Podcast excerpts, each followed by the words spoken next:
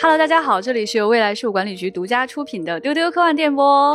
今天是一期非常特别的特别节 目，在大年初一给大家献上这个《流浪地球二》特别节目。哎，对，我是今天的主持人，未来事务管理局的局长，跟我一起来搭档的呢是邓韵。嗨，大家好，今天啊，为什么说它特别特别的特别 呢？就是因为 我们有请到一位很特别的老朋友，他就是《流浪地球》的制片人龚格尔老师。嗨，各位未来事务管理局的朋友们，大家这个不知道现在是几 点啊？好，白天晚上好。哎，大家过年好！过年好，嗯哎，非常开心能请到龚老师啊，因为真的很不容易。就是现在，因为非常逼近这个宣发的时间，是的，是呃，的，龚老师真的是从早到晚非常的忙，他的时间是以小时来切成小块的。对然后给咱们丢丢录的这个节目是强行排列组合挤出来的时间，嗯，对，所以真的特别特别感动。先给点掌声，哎呀，太感动了！耶哎，给我点掌声，谢谢谢谢哎，谢谢。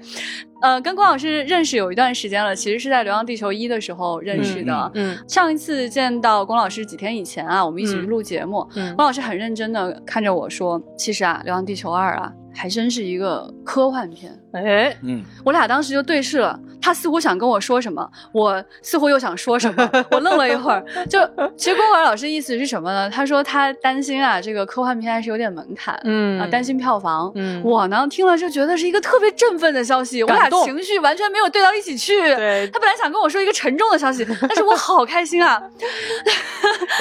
等会儿啊，那个我我觉得这属于设套 哈。我我本来说的就是这是一科幻片儿，我本来就是想说这是忠于这个科幻本身的。我咱我们做这项目啊，从嗯《流浪地球》二零一五年开始，就是想做科幻，所以嗯我太好那次了跟你说，就是我们这还是一科幻片儿，啊，呀太知道好了了！就是我听大到家这也太高兴了。对我就是就是就是说白了，有一点儿咱是自己人，咱这事儿这基本盘还在，你知道吗？哦啊，太好了！就想让你讲讲这第一个问题，就是你说这是一个真正的科幻片，怎么讲？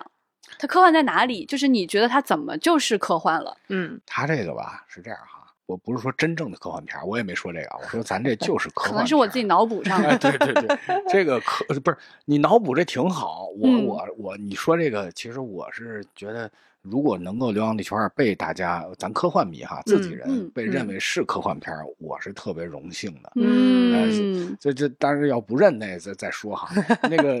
先先跟各位那个听众说一下哈，就是这电影儿吧，它分好多不同的啊、比如说主要的群体，这是就是呃这个商业片是吧？这是个嗯嗯大嗯划分。是，然后呢，其实底下还有很多亚层，比对如说你是幻想类电影嗯，这又是一嗯嗯个小亚层。嗯在下面还又开始分，比如说我是魔幻啊、嗯奇奇幻幻啊，嗯还有科幻。是的，所以我说是科幻呢，其实是咱已经是自己人当中的自己人了。嗯这个您您要是去电影院看电影，就已经属于支持了。但是您要是说、哦我看完《流浪地球二》，哎，我觉得这是一科幻片儿，那就我是觉得从一五年忙活到现在没白忙。啊哦，哎很感动。对，那你能不能给我们就是丢丢的听众讲一讲哈？嗯你觉得科幻在哪儿？这个点，咱特别自信，它是科幻片的那个点是什么？就科幻呢，我是这么理解哈，它跟幻想类它最大的一个一个特点是说，它这个影片发展的脉络是需要沿着富有逻辑的、富有因果关系的、是合理的这么一个基本的呃要求来发展的，它嗯才能、才能叫科幻片儿。嗯为啥呢？嗯嗯因为它是来自于科学的幻想。没错，而科学呢是要求什么？科学要求是你你你可以去，就只要没有被推翻，没有没有被推翻是对嗯吧？它就是一个可以成、成立的假设。是的但是如果一旦实验把它推翻了，嗯就是被证伪了嘛。是的嗯它是有一套科学是有一套自己的逻辑逻辑的。嗯没错，那作为嗯电影也是一样，嗯如果你要是科幻电影的话，你应该基于现有的科学理论去进行幻想，嗯但是这个幻想过程本身也要遵循着科学探索的这么一个呃一个同样规的律同样的规律。嗯哎，嗯嗯，而嗯，不是说我为了设定一个这个，我就就编一个这个，然后没就错你爱认 不认，那可能不行。你说古代有神话，对吧？是的嗯神话呢，是因为当时没有科学这套整体的思维逻辑、嗯思维体系在。那么神话就是我怎么想，朴素的对于世界的观察和对世界的这个理解，对啊，嗯编了一个神话故事，嗯能够帮助人去认识这个世界。对那，科幻呢，其实是在有了科学这套理论之后，你已经没有办法完全用神话那套东西自己说服自己，嗯而科学这套理论是迄今为止最能够服众的这么一套逻辑。没错，嗯也许未来还有比科学更棒的东西，那我不知道。但起码现在为 止，嗯呃，我觉得它是满足人类想象力，同时又能让自己说服自己的最嗯合理的一个载体。嗯，所以我说《流浪地球二》是科幻的，其实就是说我们幻想的挺多，但是呢，它都是有逻辑的的。哎，哎是合理的，是推演。嗯，太棒了，明太白棒。了。其实我觉得啊，我既已经不是很喜欢用“用硬核”这个词了， 哎，但是我真的觉得《流浪地球》非常硬核，没。错没错，我觉得它体现在两个方面，一个是嗯哼它故事本身的这个跟技术的这种靠近，对，另外一个就是制作上的硬核。嗯，对，那天跟公我尔老师还讲说，今年的这个规模啊，各方面都有提升。其实我们在预告片当中，这是肉眼可见的，能够看到这个视觉效果有大幅度提升。 plus 流浪哇地球哦，是不是 Plus？对 Pro 可以跟我们介绍一下，就是这次在制作方面都有哪些方面的升级，让我们期待一下。哇，这个升级真的是全方位的，哇哦，，对。呃，我先说哈，二零一九年上映之后啊，嗯啊、好像是八月份，我们跟呃反影做了一次这个映后调研。嗯嗯这个映后调研是啥呢？就是说这片子已经上映完了，我们又找了观众来再看一次这个电影。嗯这时候大家也不受这个舆论啊、媒体的影响了，情绪嗯就是我纯粹看一个中国科幻电影，看完之后，请大家对这个片子进行评价和对影片之后的发展有什么期待。嗯啊结果呢，有一个选项最高的这个百分之八十几的这个看完的观众都要求看到什么呢？要求看到中国科幻电影的进步，对于流、对于流浪。 哦，有意思，对对，《哎流浪地球，二》的一个需求，很有趣哦啊，有意思，有意思。就对相当于把整个对中国影视行业的一个希科幻类型的希望完全寄托在了《流浪地球》之对上，对，好有意思嗯，嗯，是，所以这个选项当时就把我们吓尿 了。我我我们我们，压力所巨以大反。影反影当时给我们的直接建议就是建议我拍们不要再拍《流浪地球二》，因哦为这个是成功几率太低了。哦，你们没有办法达成这个要求。嗯什么叫升中级国科幻电影的进步？这个要求太模糊了。背负太重了，是嗯，但是我们在想呢，就是这个事儿，它总得有人做。如果嗯要是为了挣钱哈，我们真的不应该拍二。嗯，我觉得我们真的是可以我干们很应多该别干的别事儿，的对 是的是的真是的的是但是我们就想着，当时人家拍《星战》或什么，人家为什么一集一集拍说呢得？好除对了说受欢迎哈，嗯，还有一个部分就是你不断的给这个土壤增加更多的养分，太同意啊太感了，然动后了剩这下个的意就思是交给观众了。嗯，然后嗯大家会自己在里边儿，对吧？我们就是负责铺路，把这个是的这个土壤再弄肥对是沃点儿的，。是的，那过去三年又挺大家都挺不容易的，所以可想而知，这个项目又要满足这么高的一个期待值，对，我们又得又得就是吧，大家这三年也过都不容易，对，所以拍摄这部片子本身确实是经历非常的丰富，然后难度非常高，嗯这是大的情况。小的呢，就是说关于技术上进步，嗯我们在筹备啊，在制作理念啊，在前期的投入啊，在这个拍摄时候的技术升级，包括后期的视效制作，都嗯引入了很多新技术。啊，这些细致的点，最终结合成为大家肉眼可见的每一整帧体升级，哎，都嗯可以看到说，哦，我在 IMAX 看到的画质真的比《流浪地球一》强很多。嗯哦啊这个大家可能第一眼看上去的时候啊，这就是个期待值问题。对观众可能第一眼看完之后觉得，哎，是升级了，对但是呢，也说不出是哪儿。哎但是如果您、是吧，隔六个月之后再上看新媒体，您截张图，啊您跟《流浪地球一》您比一下，你就会发现，嗯嚯，这差别也太 大了。哎是就感觉啊就那个火那种感觉。嗯我想请你给我们讲讲在幕后啊，就是因为那天其实你也谈到，就是拍摄规模，包括这个钱花在特效上啊、概念上啊等等，就是可不可以给我们，就是咱丢丢的粉丝都是很专业的，嗯，哎来嗯给我们讲讲，就是具体这 个举升级两的个例点子对举对个对，例 子，嗯嗯，这么说哈，首先呢，这个我们是全程用的这个阿莱六五的，相当于等效六十五毫米胶片的这么一个底的一哦个全画幅全摄画影幅机去嗯拍摄。嗯，这个这光这一个玩意儿就快把我们折腾坏了，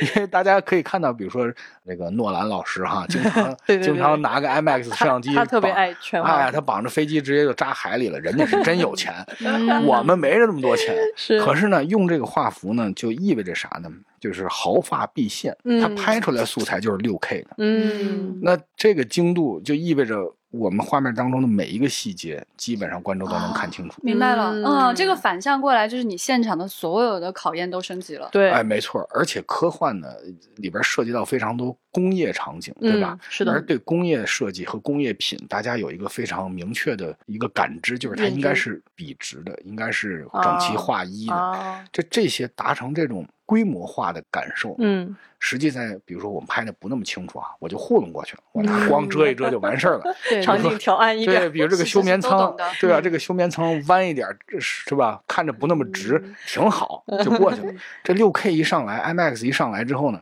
嘿，这光打的又亮。啊，这屋里边啥东西，但凡你有点瓢、有点弯、 嗯有有点不对称啊，观众就会觉得这个做山寨的不好，啊哎，山塑寨料了。了哦而且这玩意儿后期也救不了，因为它是量太大，是是是，嗯，这有只意是思这只是嗯一点点。对对对对对对，能对想对象，对对对这这对一台机器就够哎，了再来一个例子，再来一个，就是比如嗯说我们整个剧组的人员，比如嗯说第一集可能有七八百人，嗯 嗯，那这一集常驻人员就是达到了一千九百多人，哎呦，那在管理量的明白倍了数嗯增长这，个难度太高嗯了，真的是。而对且大家注意是在二 零二二年，哦，对明白对对是的哇是的塞是的你这个还有疫情防控的工作再加上去，哎呀嗯然后头皮发还麻有还有几百上千的这个外籍群演，哦每天都在，是最高潮的时候，全剧组好几千人那一天拍戏，哇嗯，哎，这个数量级真的大很多哎，这大个很数多嗯大其很多其实，在预告片里是能看出来的，就是第一部会对能看出来会诶相对的克制一点这个场对景里的人数，但这一部我就有一种这是啥，这咣咣咣海外咱的就是景人多，海对海外的各种景就上，是嗯对它当然还有那个联合国里面的场景，对对对哎哎，对一个影片的它这个规模啊，不能嗯用人数来判是的嗯断，但是是呢，它确实是其中一个变量。没错，嗯哦对，这个对大家可以其实想象一下 哈，其实一两百人你搁在一个地儿，其实就显得挺多了。是对的是的，大家一听一两百人没多少啊，你你让一两百人多多你多站那儿你就觉得其实挺多的，对是你想是几千人那是啥规模？哎呀，是是一个中型大型公司的规模了，是的，哎嗯，而且是你的还得调动他们，每一秒都不能有纰漏。对，而且你想，如果一个公司里面有几千人，你的这个部门磨合等等，我们说大公司还有是大公司病是的，那么这几千人现在是临时找过来，大家一起来工对作的，这个一边磨合一边好好工作，这个难度真的是很高哎的呀。，真的是不容易，不容易。那这几千人，咱各位老师可以想想哈，要在一个小时之内大家都得吃上热乎饭，还得 吃完，这个有多可怕要？战斗，呃，这必须这这很像一种啊是 的，是打的仗的感觉了。哎，是是是是这种感嗯觉，对。我觉得其实还有一些事情是我们特别关注的哈，对因为呃，我们都知道我们特别喜欢你们的其中一个原因是你们在做一之前就认认真真的做了世界观的设计，对，做了很多基础大量嗯的工作，到今天对有很多粉丝还在逐帧分析、逐帧咀嚼，一句一句是对照去看。嗯嗯是的，就是我相信说，在做二之前，这方面的工作应该是拓展的更深入了，甚至有一些改动，是不是嗯可以给我们讲一讲？我觉得我们听众特别嗨这个，对，，呃，因为做一的时候，当时我们大家都没想过。还能继续往下拍，虽然有三部曲的构想，但是我没们有懂想你 过，对，非常懂。结果呢，我们在拍二的时候啊，就是发现有些一当时设计的世界观其实得吃书了，好，这个嗯有一点点变动。嗯而且另外一个呢，就是一的世界观更多的是给予我们一个抓手，嗯，就是解我们能够感受到这个世界。哎可是《流浪地球二》的世界观就完全不是这个作用了，它是嗯变成整个制作的核心诉求。嗯，就你要很真实的去展现它了。嗯，哎说得好，而且，因为《流浪地球二》它本身就不是一个一人一事一线到底的七十二小时营救故事，哎它是一个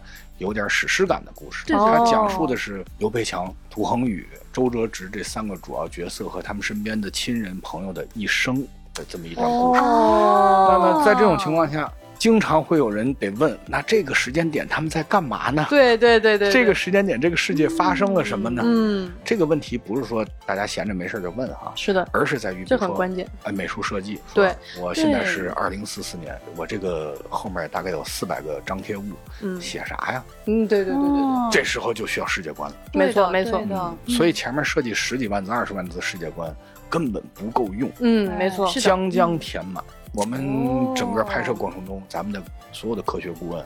二十四小时在线，干嘛呢？热线知音大哦回答大问哥题大姐，啊对，真好。哎，这次有多少科学顾问？我们分为这个理论物理组啊、哦呃，天文和这个地球科学，然后还有这个人工智能，嗯还有基础材料和力学，嗯啊然后航空航天、嗯军事科技，基本上每一个我们这个需要用的都得有。太，太带感了， 我觉得我跟局长现在应该都是同样的头起皮发麻，然哎呀后那个。就是就是汗高毛兴倒立，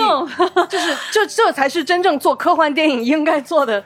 哇，我就太专业我了就哇塞，这我就想象，就是现场有很多人在忙碌，对吧？嗯有整洁的地方，有忙乱的地方，然后在线还有这么大一批科学家，他是分组在线实时联络。嗯哇，我当时就我我脑子里出现一个字，史称“流浪地球计划”，嗯对，就就是是这种感觉。饱和式科学顾问。哇，这个嗯对 赞，我觉得这太有意思 了。当然了，这个带劲儿想的很爽哈，但干的时候可就不是了。比如说凌晨 凌晨两三点，人家明天有一个报告会，嗯人家要那边做科研工作嘛。是我们打电话说，老师，请问一下哈，现在我们在这个电梯背景呢，有两个科学家，很高阶的科学家，他们正在聊天儿你说他们俩聊聊啥呢？哎呀， 人家说你问你问这大晚上问我这干嘛？这个我们实在编不出来了。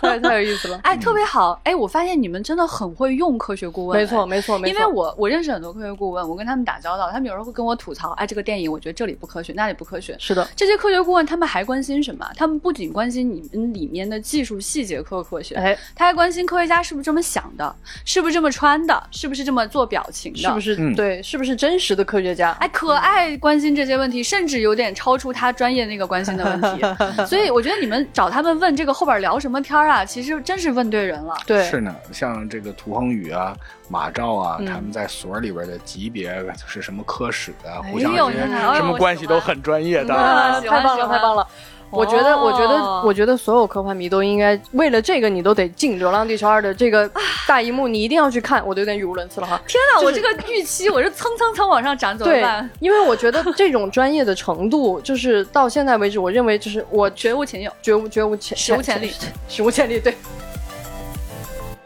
再来，我继续问 啊，这个上次是二十万字的这个世界观啊，这嗯次你们做的这个资料到底达到一个什么样的量级？啊，我真的，我的，我估计我们到最后可能都没有完全把所有关于世界观的资料完全汇总在一起，因为它最哦后太都多了微信碎片化了。哦，明明白白。因为都是比如说我这个问题，我现在就需要解决。是是是我背墙上写的这公式，我现在就 要。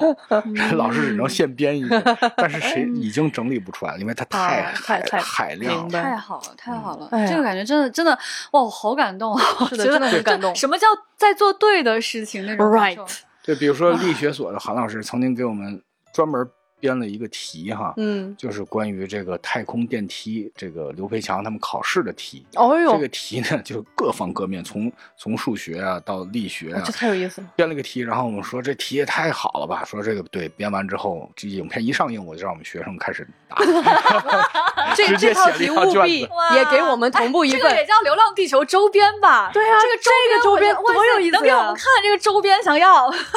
太棒了，太棒了！这个 务必务必之后给我们同步一份儿。这个周边太带感了。啊啊各位丢丢的朋友们，准备好做题了有啊！福了啊现在可以开始复习了。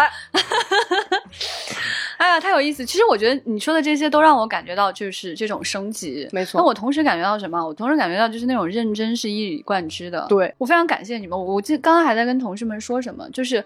中国科幻的版图可以有多大？这个未来的想象空间可以有多大？其实《流浪地球》给我们开拓了特别大的一条路，没给我错们开阔了空间，就是一个著名作家的一个短篇，短篇文字非小常说少的短篇，是的，它的想象空间可以有多大，它票房可以有多大，它可以创造一个什么样的世界，可以让多少人就业。对，它可以嗯多大程度上推动一个空白的产业走向成熟，培养多少人才，是的在多少环节上有新的推进和突破。哎哎，谢谢谢谢，是真的是，就是我真没想到你们真的就是还要再往前走，不是一步，是这么多步，是的把自己 往对这郭往帆碎了逼。就郭帆导演， 对郭帆导演他其实心里的这个想法特别的坚定，嗯他就是想对得起观众，对得起大刘，嗯，所以呢，太感动了所以他确实是已经竭尽全力了嗯，啊、你也是，就举个例子哈，就是嗯，呃，郭帆导演曾经在编剧的时候，呃就是说我们要给观众提供高信息密度的电影，嗯什么意思呢？就是他观察到啊，好莱坞现在的包括超级英雄电影对，嗯里边的场景几乎没有重复的，是的对，是的，就很奇怪。咱们是按说传统电影的制作逻辑应该是说，这个是主场景，对对对那对个对是过场场景，过场场景做简单一点，主场景我们做的繁杂一点，然后对尽量在主场景里多拍些戏。没错，但是好莱坞现在套路变了，从一开头到结尾，这都个是场场景景不重复，是的，嗯是的，就没有主场景了。这是为啥呢？这是因为观众对于信息的吸收节奏，太他的快能力太强了。是的，是的，啊，经常郭帆导演开玩笑说，咱们的年轻人现在是是吧，两倍速看片子还有机会在上面发发弹幕， 对对而且还要对看别人的弹幕，多是哎可的，怕是呀的，是的嗯，所以怎么办？所以地球也得追上去，如果不追的话，哦就会落伍。我觉得丢丢的听众，因为听我们说话说太久了，是就是你你们现在知道龚老师说的这几句话有多说到我们心坎儿里。对我们以前是不是这么去想问题的？，嗯是我我觉得这个契合度，我觉得我觉得现在丢丢的听众也头皮发麻了，同同样的应该觉到。感动。对、嗯我现在要想问一个问题啊，嗯就是说，我觉得《流浪地球二》的难度不仅仅是说你要有提升，嗯对，还是那个问题，很多人就说这就是刘慈欣的作品的改编，哎嗯你怎么给我贴上刘慈欣的气质？你嗯为什么让我觉得这是刘慈欣的一种感觉？嗯对，嗯，你们怎么做到这一点？嗯，我们做到没做到这个不知道，这个得这这个得看观众了。嗯呃，我们是尝试着从一个刘慈欣老师的忠实读者的角度去理解这个《流浪地球世界》，嗯但是我们理解的这个信息的这个信息池，嗯，并不是只来自于《流浪地球》，那嗯是刘当慈然欣老师的所有作所有作品。品是的，是的，所以，呃我们有时候啊，他那个气质当中会，你会隐约的觉得，哎，总觉得好像是刘老师的东西，是嗯因为我们在创作《流浪地球》的时候，其实是以刘慈欣老师这个整体世界观嗯来看待这个世界的。嗯我们是希望对你看看用专业扎实，，对刘老师他的东西，他你会感受到他有时候会去用宇宙级的变化，对来直接影响到个人命运嗯的哎变化。是总结对，太好哎了呀，，虽然我们不会直接用其他作品的设定哈，是的但是我们会从这个作者的角度出发，嗯去尝试着在影片当中直接表现刘老师对于他作品当中使用过的一些技巧，没错，比如说极其庞大的事件对于某一个个体的具体的影响。嗯说得好嗯嗯嗯，，没比错如，说世界变化了，这人的手表就坏了，类似那种极其具体的变嗯化。嗯，呃这个例如子果很有意思 Wonderful 对，如果只是拿嘴说话，可能或者说拿点什么天上什么的，其实不会太有直接感受。是的，是的，哎呀，我我我我嗯说得好这里说得好真的说是得好太有说得感好触哎呀哎了。呀，我的天哪，真的对吧是因为舒坦，因为在《嗯流浪地球一》的时候，我跟局长当时我们就一起讨论过，这个里面有很多非常大流的原创极其原刘慈创嗯欣，极其对，刘慈欣，比如说那个呃，刘启说：“我给你划火柴，这个火柴够不够大？”哎其实像这样的朴素的比方，它是把一个生活中最日常的嗯东西，跟一个最不可思议的东西直接画上等号，然后嗯让你感受到那种震撼。这就是刘慈欣的写作手法，对也是《流浪地球》的创作手法。所以太为棒了什么我那一个瞬间觉得哇，太刘慈欣了？你们太棒说这个了东西不刘慈欣的人，是你们不研究留学不够 专业。当然了，这个这个这只是我们自己的理解哈。对对对，对我我大刘老师跟我们在一块儿的时候，主要是负责撸串儿。是是是，他他他还是主哎呀要带想感看到这种创造，但是我是相信刘老师其实是会非常满足于这种创造性的表达的。其实我觉得特别感动一点是什么？就是我觉得刘慈欣啊、郭帆啊、宫格尔老师啊，包括我们啊，我我们是一种人，我们是科幻迷，我对嗯们，嗨什么，我们嗨东西是一样的，没错。所以才搁这儿高兴嘛。哎，但是很高兴的是，全国的不是科幻迷的观众，他也愿意嗨这个，嗯这个才是我觉得今天最有趣的现实。，对，下一个问题是这样啊，就是《流浪地球二》的这个故事与原著的这个关系，还是想请你介绍一下。我们现在其实也猜的八九不离十了，嗯，但是我我觉得得你们说才是准确的。嗯然后再一个呢，就是说我们感觉到，就是这个原著确实是非常非常的短，嗯我觉得我想请你介绍一下，就是这种拓展性的技术，就是如何把这么小的篇幅的文字能拓展成这么长的故事，是一个嗯 how 的一个问题。对嗯以及说，你们选择的这一段看起来似乎是是不是刹车时代？就是它其实是一个人类社会逐渐崩坏，然后产生这个计划的一个过程。就是为什么会去选这样一个过程？这个过程其实是有风险的。嗯对嗯，呃首先是《流浪地球》它的小说的中后段啊，嗯其实已经离我们现在这个世界已经很遥远了。是的，嗯它即便对比《流浪地球》一展示那个世界，都已经稍相对遥远是了，的甚对至对连比如说家庭关系都已经发生变化了。嗯，那个在电影当中是绝对无法体现的，嗯因为电影是大众艺术。是呃，如果一个非影迷进来看到说这个家庭关系都完全跟现在不一样 的话，他会不理解你们在说什么。嗯所以我们必须明白得是基于最大量的观众能够理解的世界嗯来去讲一个故事。嗯哦对那么就决定着我们可能非常谨慎的才能把时间点再往后推一点儿。嗯所以呢，我们又发现大家对于刘培强这样的角色，对于这个《流浪地球》这个世界本身很感兴趣，所以我们觉得往前讲一讲，把这个故事再夯实一点。嗯，那么我们在讲一二三这三部电影的时候，就可以完成一个整体的对于这个世界的描绘。啊嗯，所以我们选择了往往前讲前传走，前传嗯前传走。但是还是那个，就是我们知道做前传很困难，是的，对我们知道做这个史诗类，而不是做七十二小时营救类很嗯困难。我们对也知道做续集很困难，是的，但是郭帆导演就说：“那咱们要是不做的话，那谁好来做谁来做呢？总得做这一下。啊是的，嗯，我觉得啊郭你有没有感觉就是郭帆导演跟龚老师现在就很像大刘书中的人物，对，就是那种在面对很多的困难的时候，大家都无解的时候，他就是用最朴素的，就是那不做谁做？嗯那我就是要走我这条就是要路走，对对吧？哎呀，太感动了！啊，而且有一种中二的燃烧的感觉。哎，对对我特别对对对对喜欢对对对对对对 对，中二这个这个是的点，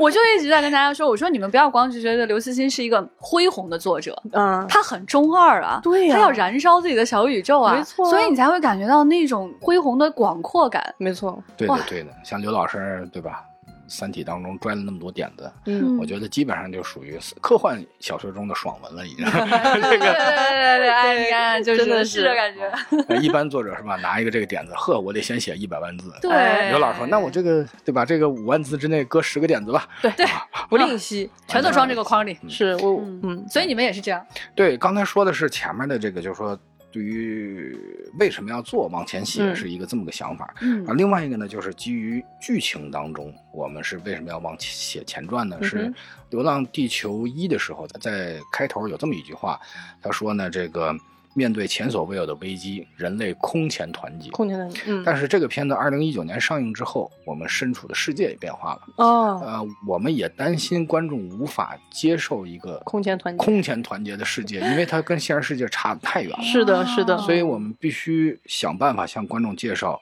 团结来之不易。这嗯为什么今天我 们发、对啊发布的预告片里边儿，那李雪健老师说的“危难当前，唯有责任”，说嗯的好，呃，他他是说团结这个东西啊，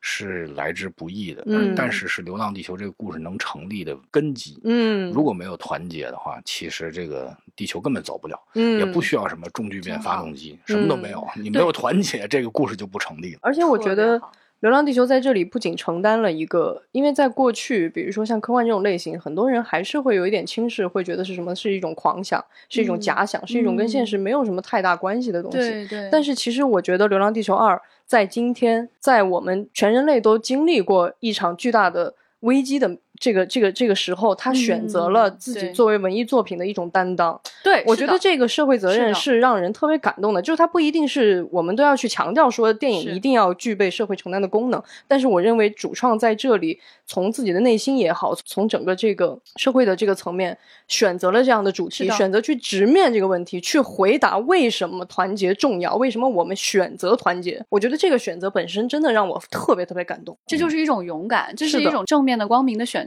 没这个错就是已经是一件很了不起的事很需情。要勇气。再加上我想说，就是这个点很科幻，没错，特别科幻，就是你们要是觉得说我们去讲全人类的团结是讲的是一个地面上普通的事情，不科幻，那你们就全错。嗯，因为科幻所面对的很多问题都是人类问题。是的，刘慈欣之所以跟别人不一样，之所以一己之力推向全球，嗯都是因为他在用中国人的眼睛去写，如果全人类面对一个问题，他将会怎么样去面对，嗯这才具有史诗般的价值。是的，所以，人类如何走在一起，人类如何面临危机，这明明就是科幻内核中的内核。就是我觉得这里很好的回答了我第一个想问的问题：它咋就科幻？嗯这里好科幻啊！是的，，是的，嗯，我还有一个点我特特别喜欢 哎，就是你们发了那个就是刘德华和吴京唱的那首歌，嗯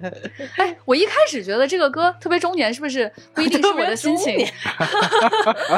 啊！但是我听了以后，我越听越感动。可能我确实也是中年，就是这个歌里面有一句话，我觉得有趣， 嗯，我觉得有趣，我觉得特别对，就是那个吴京问刘德华说：“哎。”这个歌它怎么就是科幻片儿里的歌啊？嗯嗯刘德华说：“那咱就是唱吧。”然后我我其实真的很想说，我说我我觉得你们啊，就是《流浪地球》这个郭帆和龚格尔老师真的很懂科幻，对什么是特别科幻？我们说刘慈欣和郭帆都讲过一句话，说科幻片是未来的纪录片。对，未来的纪录片里面没有中年人开开心心的过日子吗？没有中年人在讲述你说困难面前我们还是要温暖的去过日子吗？没错，就是这一天一天的日子，一个个的普通人，不就是未来应该去展现的东西吗？嗯，很多人都说，哎，近未来是不是好做？ 全错，这这这这近未来最难做。错非常非常难做，是的，所以我听到这首歌的时候，我觉得你们真是懂啊，真是知道科幻应该去讲什么。嗯，那首歌我真挺喜欢的，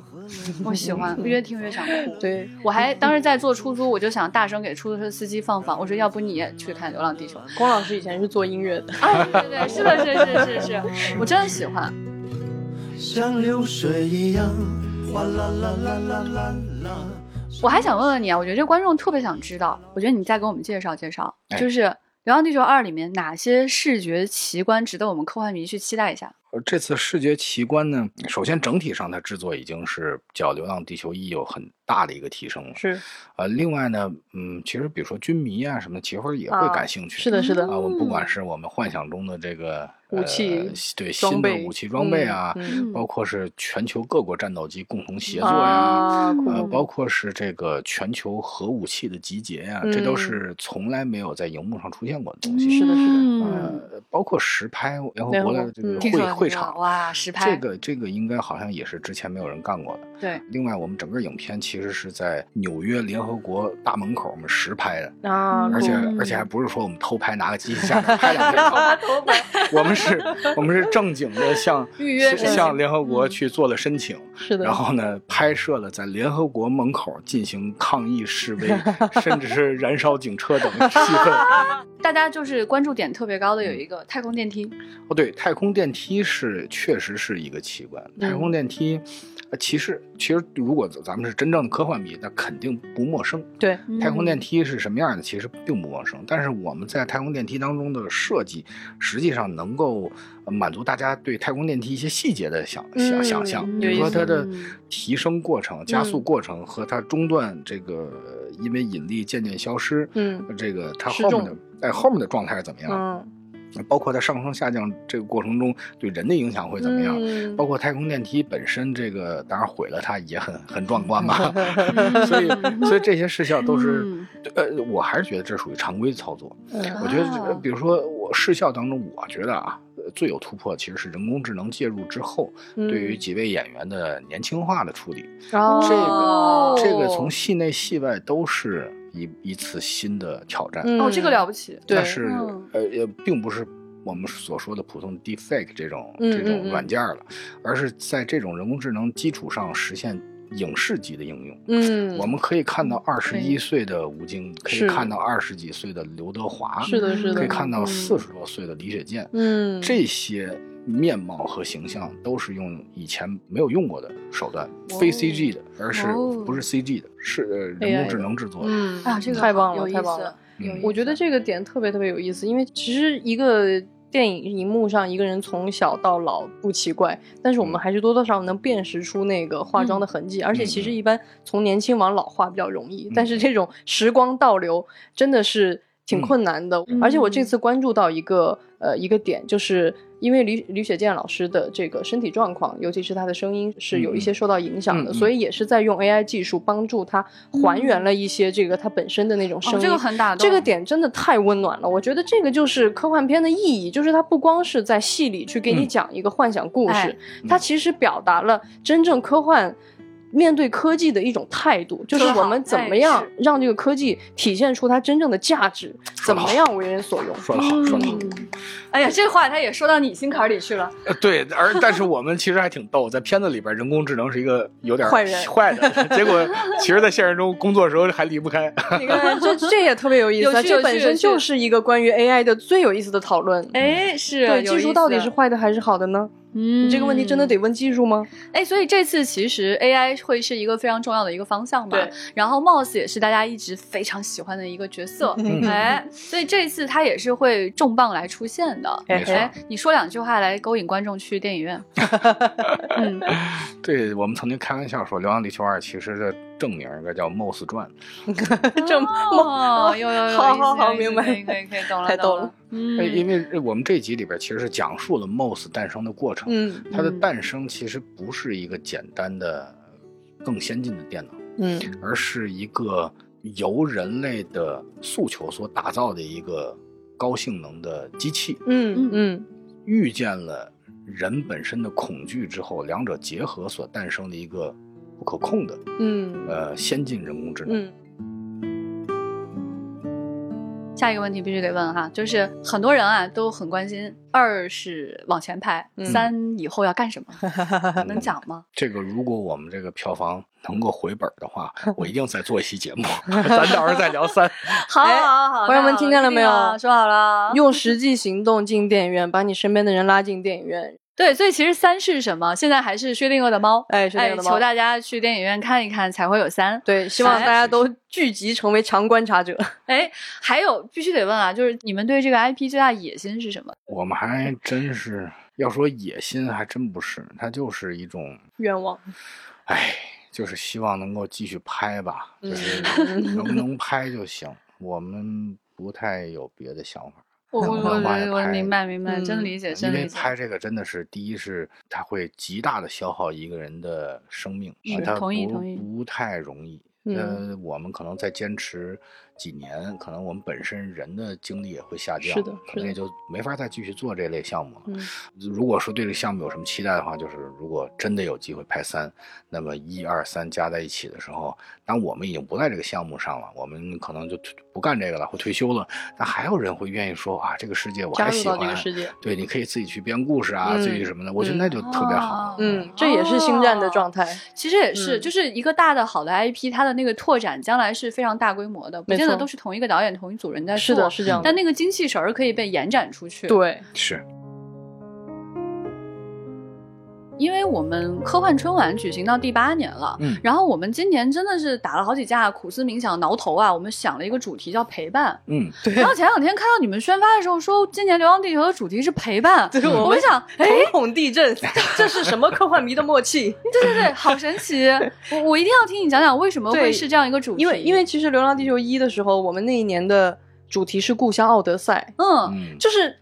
这对是咋回事儿对呢？咋这回是事儿呢？四年之后咋又撞在一起了呢？起了，嗯，啊，一八年时候我们宣传其实就是回家嘛，是啊，对这一次就是陪伴。啊啊，嗯，其实我觉得是咱们作为科幻迷哈，咱们其实有的时候视角会跳回到全人类这个视嗯角，嗯虽然我们可能大家都是平凡的人。嗯从事着特别平凡的工作，我们也没有什么特别的，但是因为我们看过科幻小说，嗯所以我们知道这个世界上有一个视角是关于我们可以关心全人类的，嗯，我们可以关心我们所有的个体的集合。哇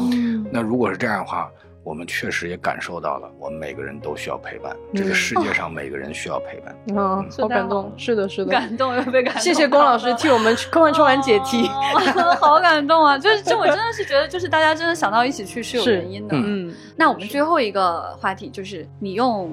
流浪地球》的方式，我也不知道是什么样的方 式，给大家拜个年吧。哦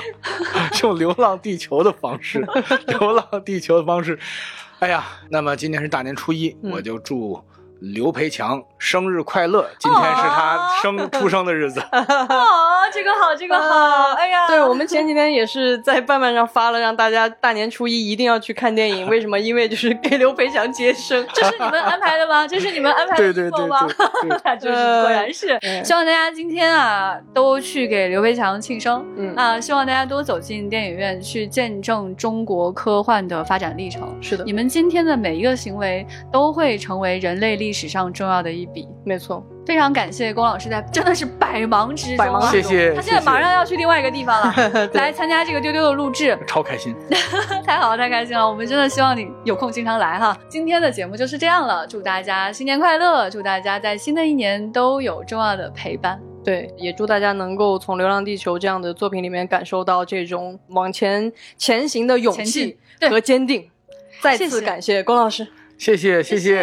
拜拜，拜拜拜拜拜。拜拜